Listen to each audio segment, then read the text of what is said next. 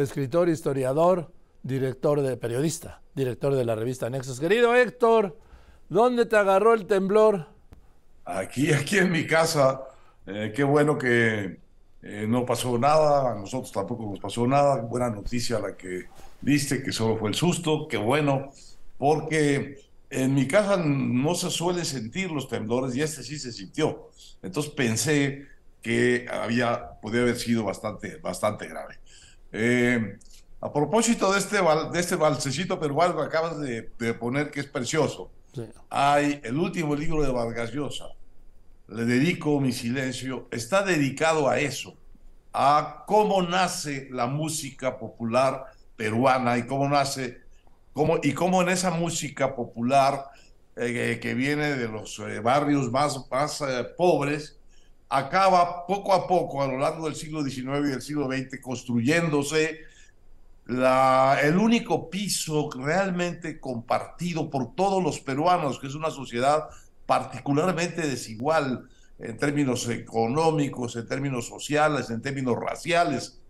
Entonces, e, este, esta novela Vargas Llosa es una, es una delicia, que llama, eh, le dedico mi silencio, y es sobre esto, Joaquín, es como eh, y trae la hipótesis de que este es el verdadero lugar en donde se forjó la, la, nacionalidad, el sentido de pertenencia, de comunidad de los peruanos. Eh, aprovecho eh, para, para, recomendar el, libro a propósito de este precioso vals que pusiste. bueno, pero quería hablar de otra cosa, mucho menos feliz. me imaginé, me imaginé. Eh, que es el tema al que le dedicamos hoy nuestras, con nuestros, nuestros espacios en Milenio, tú y yo, por, por las muy buenas razones. Porque la noticia que recibimos en la primera medición que hay de qué pasó con la educación mexicana durante la pandemia es, creo que admite la palabra catastrófica en el sentido de que los resultados de PISA, que es la, eh, el examen internacional de medición, de avance y retroceso educativo pues, más autorizado del mundo, eh, pues nos reprobó, como dices tú en, tu, en la columna, en la cabeza de tu columna, pero no solo eso, sino muestra un retroceso enorme en cosas fundamentales, un retroceso en matemáticas a los niveles del año 2006, un retroceso en lectura y en capacidad de lectura a los niveles de 2016 o, o 18 eh, eh, y un retroceso también en eh, capacidad de racionamiento científico. Muestra una caída de la calidad, una severa caída de la calidad en, en, la educación en México. Eh, las autoridades dicen que es por la pandemia. No, todos, todos los países fueron medidos eh, eh, y, también hubo pandemia en esos países. La pandemia va incluida en la medición y México salió muy, muy abajo en esa medición. Así como manejó muy mal la pandemia, también en la educación manejó muy mal las cosas y, hubo, y hay una caída muy, muy, muy acentuada en esas cuestiones claves. ¿Cuál es la importancia de este asunto? La importancia de este asunto es que eh, nos está diciendo, bueno, la mayoría, todos los países se dedicaron a recuperar lo que la pandemia les quitó en materia educativa. Todo el esfuerzo ha sido recuperar lo que, a querer o no, perdieron en esos años pues, de eh, eh, aislamiento, confinamiento, de, inasistencia a las escuelas. Eh, pero México, México manejó pésimo su pandemia, también entonces vemos ahora en la cuestión educativa. Y el, el drama es que iba muy bien, es decir, la educación en México había mejorado en los años del neoliberalismo, y aquí lo voy a leer para no equivocarme, la escolaridad promedio, Joaquín, de los trabajadores aumentó 44% entre el año 1990 y el año 2018. México pasó de ser un país de promedio educativo de 6.7 años en 1990 a ser un país de promedio educativo de años educativos de 9.7 en 2018. Es decir, la escuela mexicana, así de mal como estaba, iba bien, iba mejor que como está ahora. ¿Cuál es el verdadero, el verdadero drama eh, catastrófico en este retroceso? Pues es que está golpeando la esperanza popular, nacional, más compartida de todos los mexicanos, Joaquín. La creencia de que tus hijos, por el hecho de ir a la escuela, por el hecho de recibir la educación, la educación que muchas veces no recibieron sus padres, van a tener una mejor vida por el hecho de ir a las escuelas. Este es el valor fundamental que el pueblo de México ha depositado históricamente en la educación. Y es, lo hemos oído todos de miles de veces, de gente que dice, yo no pude estudiar, pero, pero mi hijo sí, y a él le va, o, o mi hija, y a él y a ella les va a ir mejor en la vida que a mí.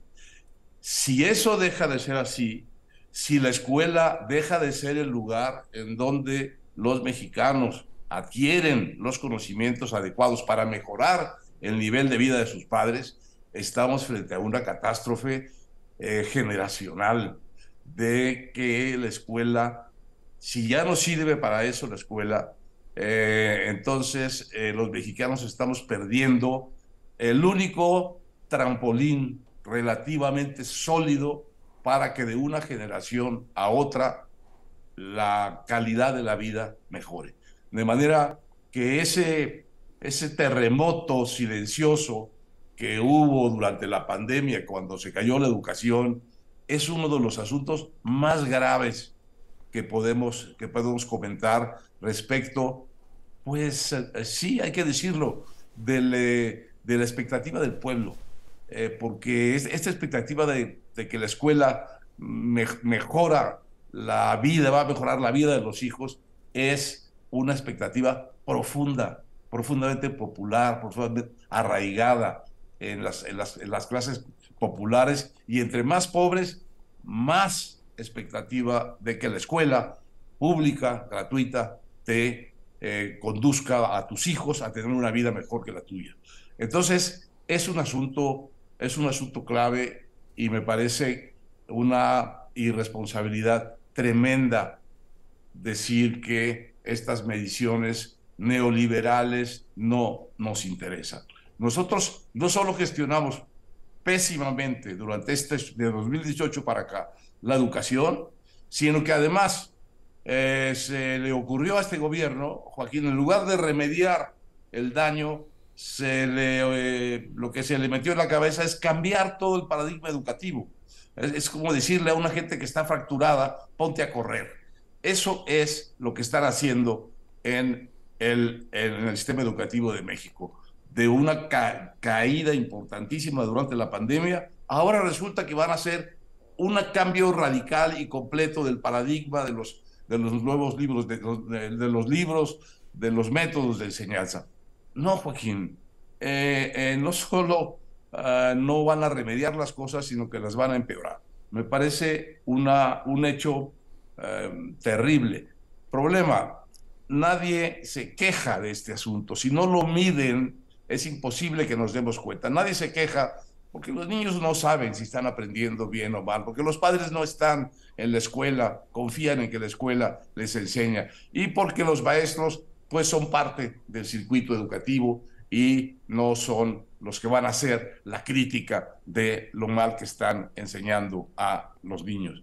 Entonces, eh, eh, es, es, muy importante ver estas cifras, escuchar estas cifras y camino a la campaña del año entrante, que el tema de la educación, eh, la pérdida de la educación, se vuelva un asunto fundamental a remediar, porque está muy mal y va para peor. Este es mi, mi comentario de yo nada más agregar dos cosas. Primero, para mí el, el retrato más comprensible del desastre educativo es que dos de cada tres jóvenes de 15 años, estamos hablando de 1.500.000 estudiantes de secundaria, ¿sí? Dos de cada tres es un millón, de millón y medio de jóvenes de 15 años, no saben, deja las matemáticas, la aritmética elemental, no saben sumar, no saben restar, no saben multiplicar y menos dividir.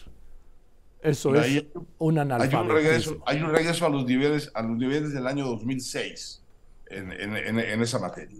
Eh, creo, que, creo, creo, que este asunto tenemos, eh, como tantos otros, que no, no, no olvidarlo, no dejar que se pierda por ahí en el, en el olvido y ponerlo muy claramente entre las prioridades de que el país eh, necesita atender en la siguiente eh, en, el, en, el, siguiente gobierno, sea quien sea.